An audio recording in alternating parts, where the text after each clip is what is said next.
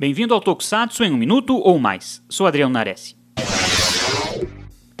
Assisti o Inspector e Soul Brain incontáveis vezes na manchete. Sou grande fã da trilogia dos policiais de resgate. Quando Soul Brain terminou, eu já sabia que ela fazia parte de uma trilogia, afinal eu não perdia uma edição da revista Herói. Então fiquei aguardando ansiosamente a estreia de X-Draft, o que nunca aconteceu. Somente uns 20 anos depois eu consegui assistir a produção. Não sei se a minha expectativa estava muito alta ou porque, como as outras eram séries da minha infância, eu tinha um grande carinho. Na verdade, X-Draft é uma boa série, porém abaixo de suas antecessoras. Para mim, Soul Brain é a melhor, seguida pau a pau por Inspector, com X-Draft um pouco abaixo.